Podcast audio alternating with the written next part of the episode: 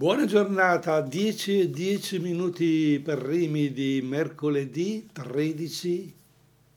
Ne abbiamo 13 oggi, ne abbiamo 14. 14 già, mamma mia, il tempo corre, vola. Eh, 14 aprile 2021. Mm, è chiaro, un saluto a chi mi ascolta in diretta, la possibilità di entrare in contatto con noi allo 030 27 31 444, so che fate fatica a comporre il numero di telefono, so che avete ancora molto vergogna a parlare in radio, so che ritenete eh, più interessante ascoltare quello che vado dicendo piuttosto che intervenire, oppure a volte vi capita, sì dai, gli telefono, eh, dico la mia e poi vi bloccate perché avete paura del giudizio. La comunicazione è proprio anche questa realtà, la possibilità di utilizzare questi mezzi e di dire il nostro pensiero, senza offendere, senza fare illazioni, cioè in un modo corretto, quasi così come se fossimo tra due persone che ci incontrano per strada solo che di mezzo c'è la radio e quello che ci diciamo personalmente eh, viene sentito magari da altre decine o centinaia o migliaia di altre persone. Non ho la pretesa di avere grandissimi ascolti, semplicemente ho la pretesa anche questa mattina di dire qualcosa in merito alla comunicazione che possa essere interessante per voi, per me e che ci dia la possibilità di... Eh, procedere nella nostra giornata, nel nostro tempo, magari in un modo più interessante, più corretto ed avere la possibilità di arricchire la nostra conoscenza. Saluto quelli che mi ascoltano in replica alla sera con una buona serata a voi e mi spiace che non possiate intervenire, so che vorreste fare domande però se telefonate alla radio anche durante gli altri giorni allo 030 27 31 444 troverete sempre comunque una persona eh, disposta in orario d'ufficio naturalmente, a prendere le vostre domande, le vostre sollecitazioni, anche per arricchire questa trasmissione. E tra le tante cose che si potevano dire eh, in questa trasmissione di oggi, mercoledì 14 aprile 2021, ho scelto di restare un po' nell'attualità e in quella che è la polemica, tra virgolette, o discussione meglio, che è sorta in merito ad un programma televisivo.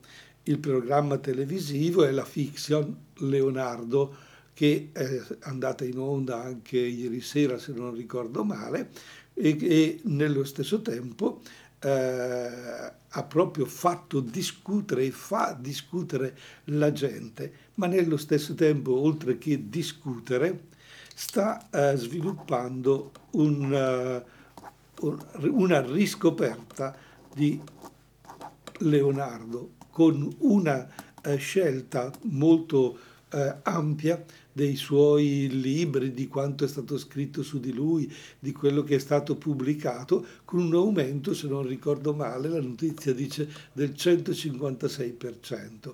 E anche tutto quanto eh, ruota attorno a questo grandissimo personaggio è diventato di estrema attualità.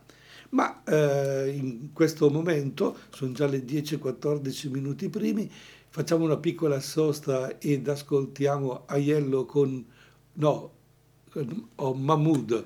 E, eh, qui c'è un, c'è un, nome che non so neanche che cosa sia, beh lo sentiamo da lui, poi vediamo, insomma, una comunicazione con un linguaggio un po' particolare. E d'altronde le lingue fanno parte della comunicazione, non so se è arabo, non so se è inglese, Inuyasa, ma non so se si dice così, anche perché questa canzone l'ascolto anch'io con voi per la prima volta. Ma guarda com'è brava la radio.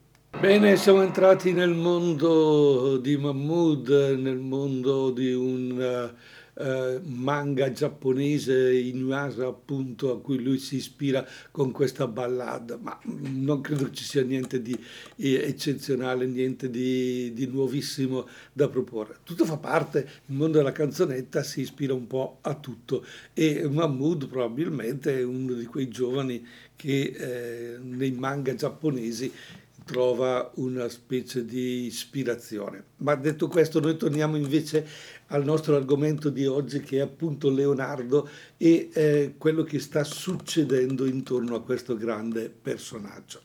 È un grande personaggio del 1500, va bene, che è stato eh, pittore, inventore, ha, ha, lasciato il segno nella storia e eh, volete voi pensare che non si possa inventare qualcosa attorno a questo personaggio.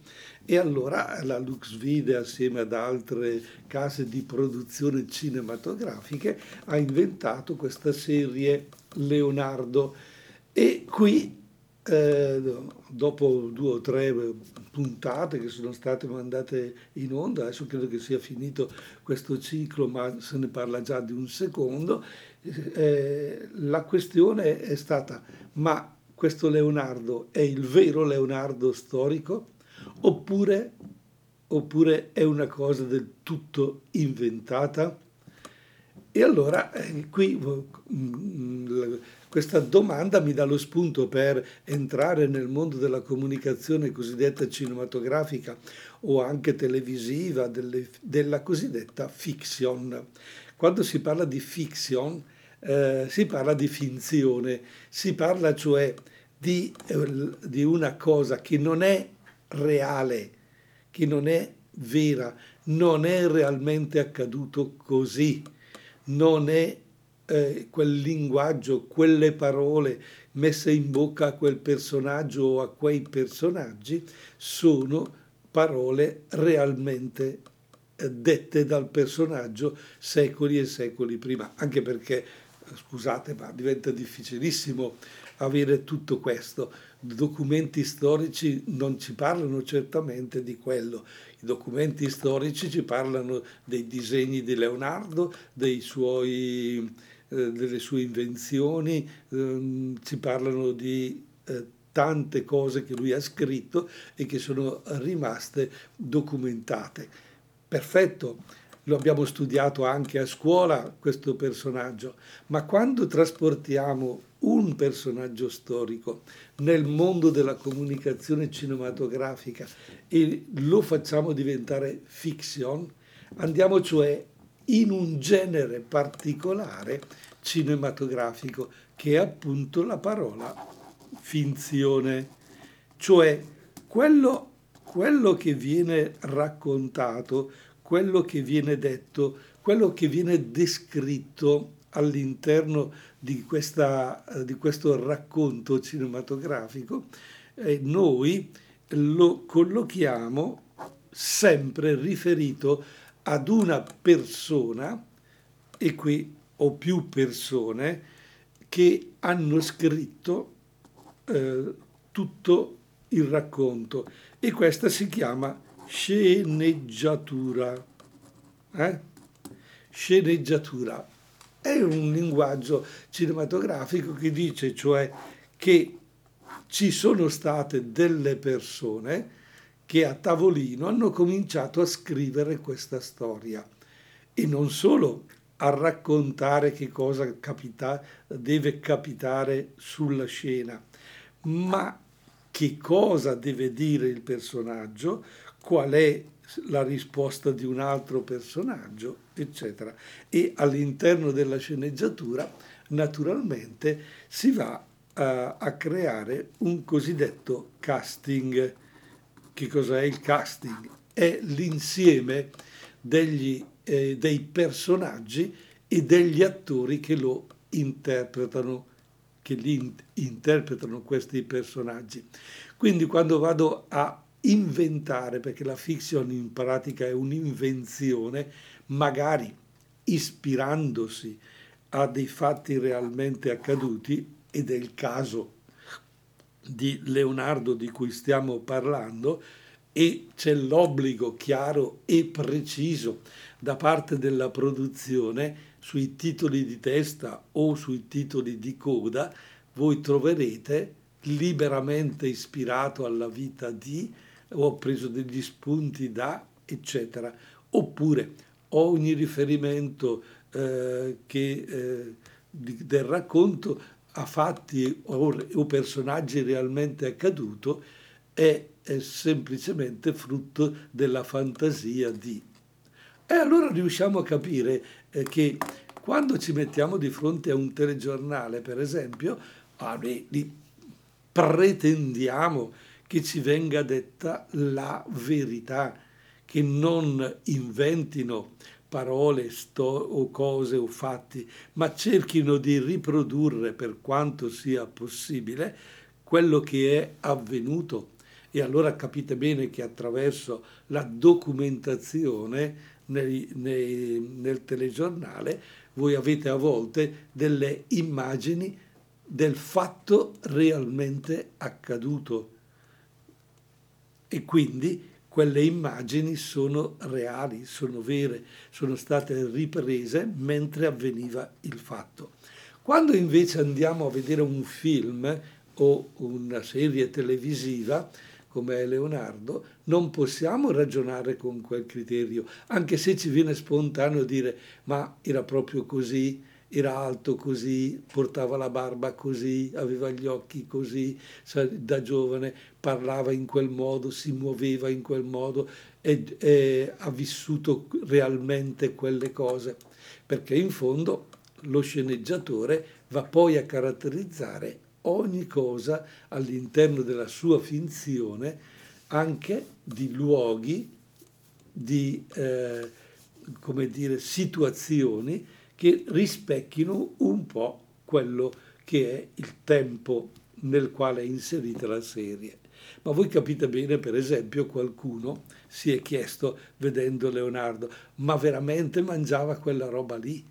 Ma veramente mangiavano in quel modo? E qui dobbiamo stare molto attenti perché molte cose non si sanno e allora lo sceneggiatore le va a, tra virgolette, inventare o pensare che è stato possibile che fossero in quel modo, ispirandosi anche a dei documenti storici. Ma tutto questo non può fare di una finzione una cosa reale. Il genere fiction resta sempre inventato, tra virgolette, da parte dello sceneggiatore, che scrive le cose in un certo modo, mette i dialoghi in un certo modo, addirittura inventa dei personaggi. Per esempio, nella fiction di Leonardo che è andata in onda, la eh, figura di Caterina assolutamente non esiste, non esiste storicamente però ispirandosi alla Gioconda, facendo e pensando che lui ritra- faceva dei ritratti femminili, si inventa un po' tutta questa cosa. Quindi è tutta una finzione. E allora possiamo fare un piccolo paragone che magari eh, conoscete tutti e forse riuscite a capire meglio questo modo di comunicare. Conoscete voi la fiction, la serie Don Matteo?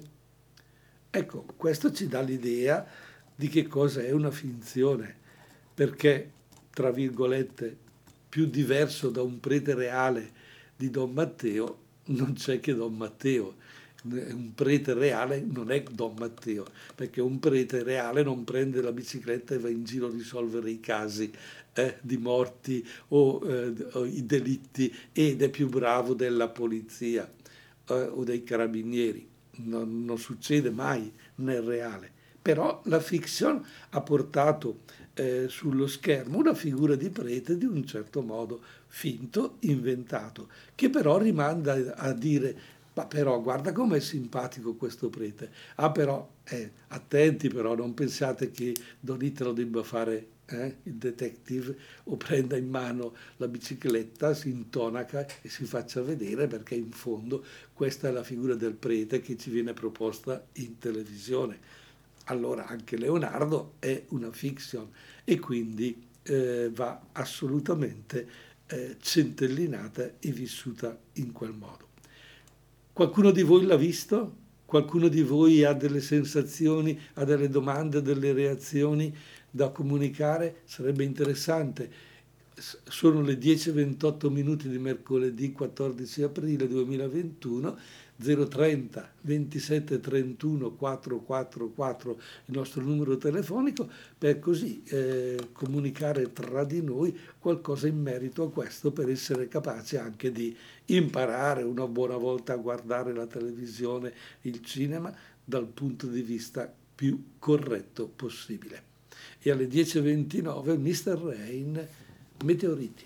Bene, abbiamo ascoltato anche questa canzone nuovissima che tutto sommato avevo mai sentito di Mr. Rain, ma mm, tutto fa parte, eh, vorrebbe dire che tutto fa brodo, no? Eh, nel mondo della comunicazione ci danno di tutto e di più. Torniamo al nostro argomento, anche se nessuno di voi vuole, vuole affrontarlo con me perché non componete il numero telefonico lo 030 27 31 44 se state ascoltando in diretta la trasmissione, c'è un altro 4 in più, sì, lo sapevo, ormai, ormai lo sanno che ci vogliono 3-4 alla fine, 10, alle 10.33 potete, potete telefonare se mi state ascoltando dopo le 20.30 o in orario diverso, in giorni diversi, dal mercoledì 14 aprile 2021 non è possibile.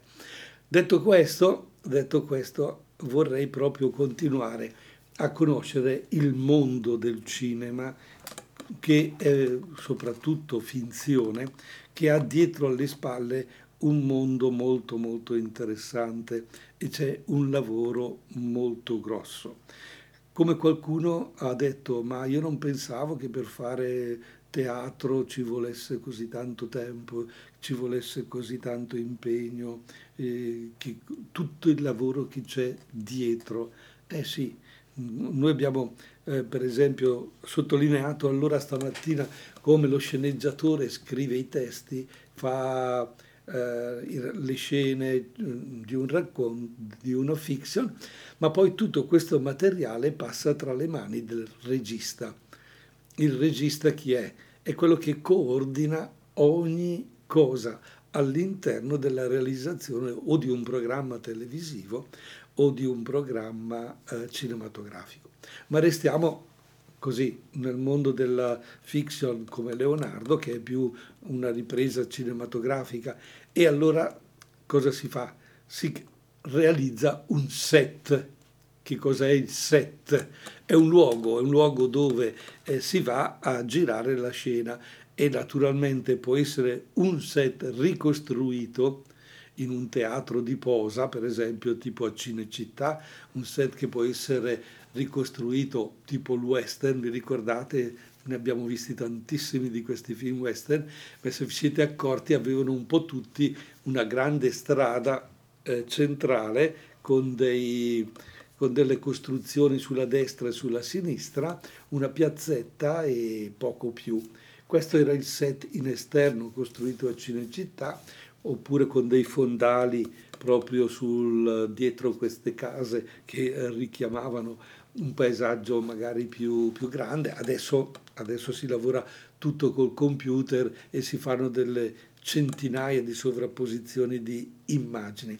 Il set però dopo si sposta dall'esterno per esempio all'interno e allora si costruisce l'interno di una casa con naturalmente una parete in meno e da quella parete eh, che non esiste si fanno le riprese le riprese attraverso la macchina di ripresa, proprio che è una, te, una specie di eh, cinepresa. Oggi ormai si lavora tutto in digitale, sono delle telecamere a 4K o addirittura 8K ultimamente, eh, per avere una qualità superiore dal punto di vista eh, tecnico che è il linguaggio del computer, il linguaggio digitale e quindi l'immagine viene costruita attraverso la digitalizzazione, mentre prima l'immagine era impressa su una pellicola e poi per trasmetterla si usava eh, eh, far girare ad una certa velocità questa pellicola e veniva riprodotto eh, l'immagine in movimento eh, sullo schermo cinematografico oppure su quello televisivo. La cosa funziona ancora così, non è che ci sia un altro sistema eh, particolare, eh, questo è importante, però il regista decide l'inquadratura, decide il movimento di macchina, decide come devono recitare gli attori, decide come deve essere eh, sistemato eh, il tavolo piuttosto che il divano o il letto, decide la luce, decide, capite quante cose? Tutto per dare una sensazione, un messaggio, un'emozione a chi sta dall'altra parte. Costruite una, una situazione, una fiction di mezz'ora e vedete quanto questo impiega. E qualcuno sa benissimo che per girare un film, un film ci vogliono parecchi giorni. Un film di più o meno un'ora e mezza, un'ora e quaranta, eh, ci vuole una troupe di anche 30-40 persone, più gli attori, più le maestranze, tutto quello che c'è attorno, quindi per fare un film eh, si lavora in tantissime persone e queste poi si ritrovano e hanno una, una specie di pianificazione del lavoro che può anche durare un mese, un mese e mezzo, non di più, perché giustamente sul set si deve portare a casa alla fine di una giornata un tot di riprese, altrimenti i costi salgono alle stelle. Eh, banalmente, se voi tenete una troupe di un mese al, al lavoro non vi costerà come una troupe di due mesi o tre mesi l'insieme di questa gente vi costa tantissimo mantenerla.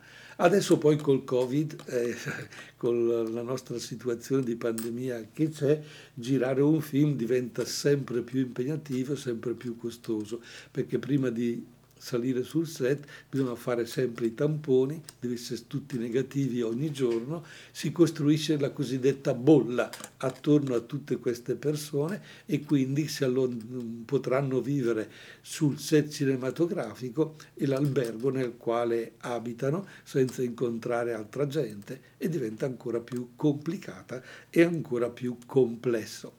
Tutto questo ci fa capire come allora la finzione, la ricostruzione, la realizzazione passa attraverso la testa del regista che tutto sommato dà le cosiddette direttive e poi cosa fa?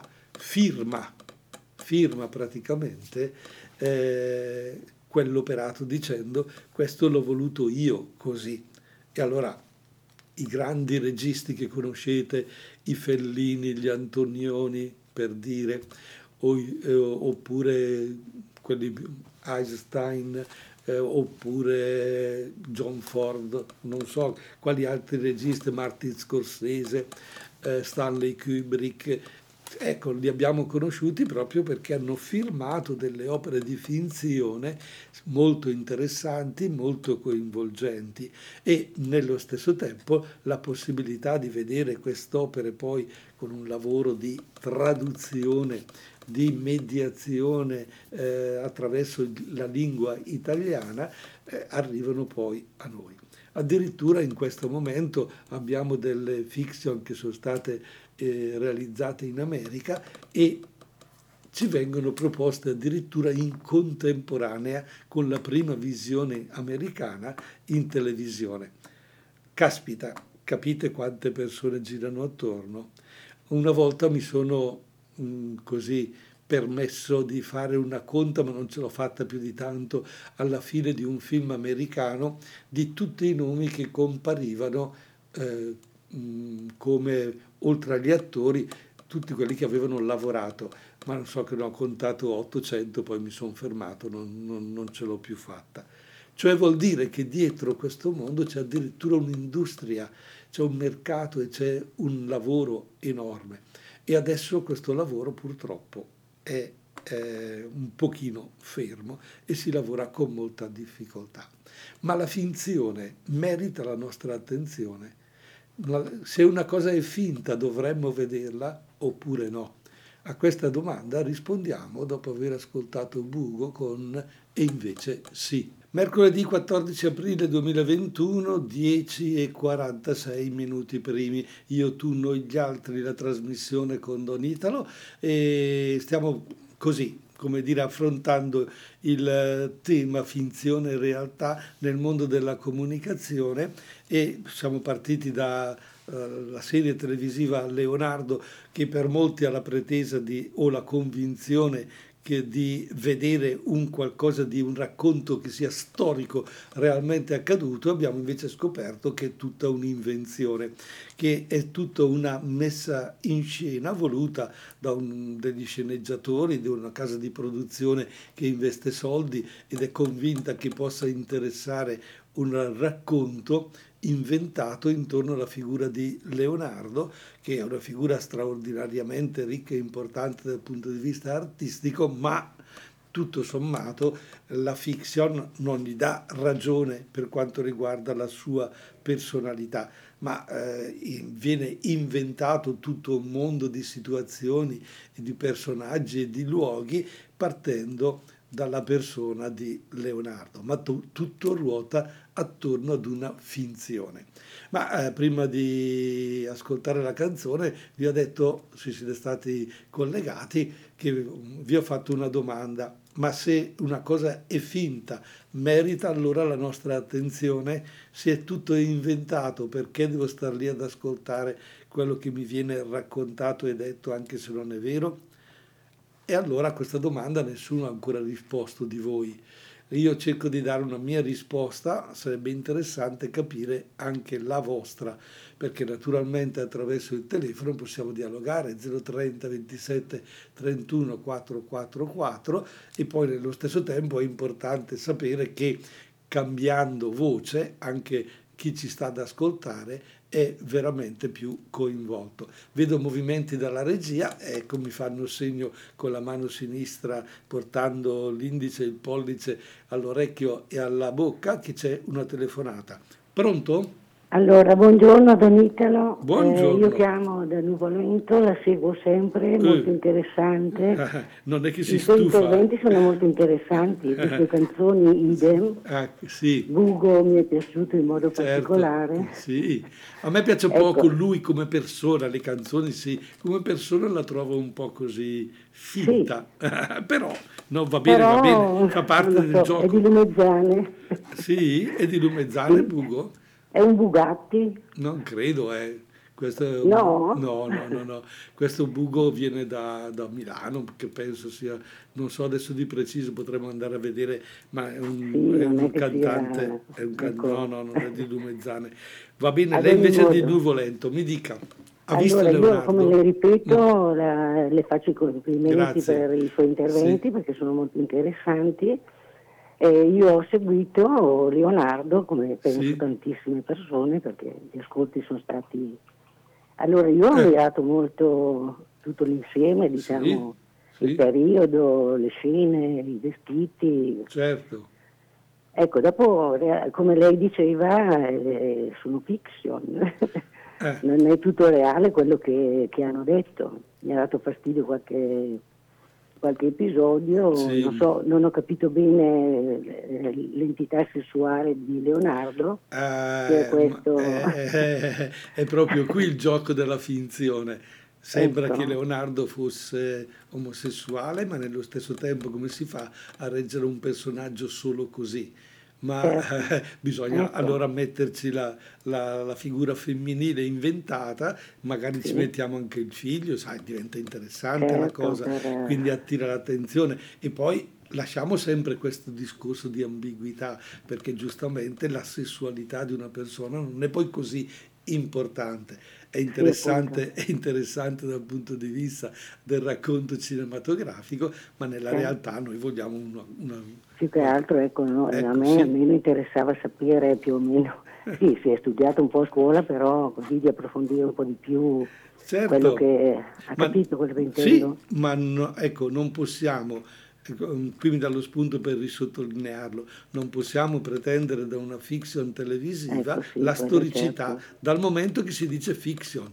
Mm, La storicità la pretendo da Piero Angela, quando certo, nel suo programma eh, mi parla di Leonardo e mi fa un, determinate affermazioni. Lì sì pretendo la storicità e pretendo che mi dica la verità, che certo. non, non mi deve inventare.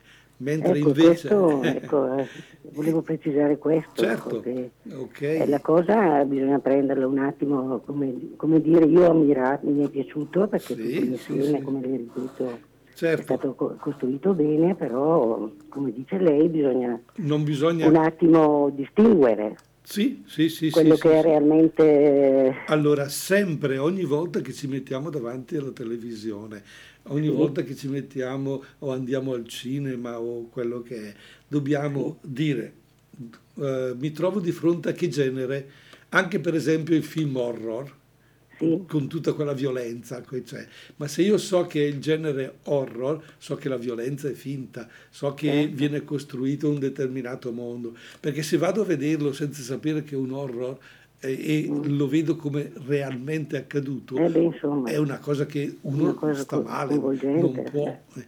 Quindi ogni cosa però è il TG, eh la pubblicità, eh, che so, il raccontino, eh, cioè tutti quei programmi di intrattenimento, Domenica In o, o, altre, eh, o altri programmi che approfondiscono le notizie. Attenzione, una cosa importantissima, tutti quei programmi televisivi che cercano di approfondire o la politica o i discorsi sociali, cioè, guardate mm. che sono dei punti di vista della produzione eh, cioè, se, voi, se, voi, andate a, e li ascoltate sulla RAI avranno una sì. certa linea, lo sapete certo. benissimo, RAI 1 in un modo, RAI 2 in un altro, RAI 3 in un altro ancora, sono dei punti di vista, come ci sono i punti di vista politici nella vita di tutti. Quando andiamo a votare è chiaro che uno fa una scelta, uno ne fa un'altra. Certo. Così pure se è Mediaset abbiamo un altro tipo di impronta. Non pensiamo, non pensiamo e stiamo attenti, stiamo eh, attenti a non sposare della queste... capacità, ma però eh, influenzano molto, eh? Eh, sì. influenzano Influ... molto questi, eh? Sì, perché Insomma, la comunicazione... Non stanno lì a riflettere, di dire questo dice così, ma però eh, bisogna avere un, anche una certa intelligenza, adesso non tutti io per prima non sono ma no, ma no. in grado di... Vede, ecco, noi come radio un pochino più impegnata rispetto a tante altre radio, eh, cerchiamo sì. anche di fare questi discorsi. Questa eh, trasmissione, è, a, a, volte mi dico, dopo tante trasmissioni, sarò riuscito a far capire almeno eh, qualche... Sì, appena, appena, anche appena appena le cose, perché eh, anche noi come Chiesa invece abbiamo proprio questo impegno di verità aiutare la gente a fare verità nella propria vita. Dopo ognuno di noi si prende le sue conseguenze e la verità mi dice che Bugo, signora, si chiama Christian Bugatti, però nasce a Ro. Ah, a Ro. A Ro. Ecco. A me dicevano che, sa che i Bugatti a Lumezzane sì. sono abbastanza famosi, sì. industriali. Sì, sì, ce ne sono tanti. Ecco. Può darsi che... Io almeno avevo sentito, non è che ho approfondito sì. di tanto, perché non è che mi... Sì, sì sconvolga, diciamo. uh-huh. però mi è anche simpatico nel senso che anche come, come testo sì, un sì, po' sì, leggero, però insomma ha toccato. No, no, tocca anche determinate eh. cose. E mentre sto ascoltando lei, leggo su internet sulla figura di questo eh, personaggio e quindi lo scopro anch'io con lei adesso. Ecco, e dice, le ho fatto po- eh, sì, una curiosità, una curiosità perfetto. e dice poco dopo la sua nascita però spero che queste cose siano vere, non inventate, per la sua biografia eh, su Wikipedia, quindi vediamo. Mm. Si trasferisce nel Novarese, per la precisione a Cerano, dove il futuro artista trascorre gli anni giovanili. La sua non è una famiglia di artisti, la madre è casalinga, il padre commercia in metalli. Frequenta ah. elementare, le elementari in una scuola di preti, dove fa il chierichetto per cinque anni. Questo precoce incontro con il mondo ecclesiastico segnerà profondamente la vita del bambino, tanto che quando diventerà cantautore anni più avanti tratterà del rapporto con la religione in diverse canzoni. Ma dai. E quindi abbiamo scoperto che, abbiamo scoperto che anche la Chiesa, tutto sommato, spero abbia lasciato un buon ha segno. Messo, ecco, ha lasciato ecco, qualche in, in traccia, eh, speriamo, positiva. Sper- eh, speriamo ecco. positiva. Dopo non so se, se, con l'andare degli anni ha rifiutato o meno, ma ci fermiamo siamo, qui. Lasciamo, approf- lasciamo, approfondire ad altri ecco, questa Comunque figura. complimenti Avanti. Italo, prosegua con i suoi, tre, i suoi... Continuiamo, andiamo andiamo avanti. Ringrazio. Grazie, buona, nuovo, buona, a lei, giornata. buona giornata a lei signora. Grazie. E alle 10.56 minuti quanti tempo abbiamo? 4 minuti, cioè il tempo di ascoltarci la canzone Aiello ora e poi di chiudere e di darci appuntamento la prossima settimana. Ok, abbiamo ascoltato Aiello con ora e abbiamo ritrovato delle sensazioni musicali di un altro grande cantautore scomparso prematuramente, mi pare di eh? Gaetano. Allora, 10, mamma mia, non abbiamo più tempo, più niente, neanche un minuto, neanche 30 secondi, il tempo di dire ciao, a risentirci alla prossima trasmissione.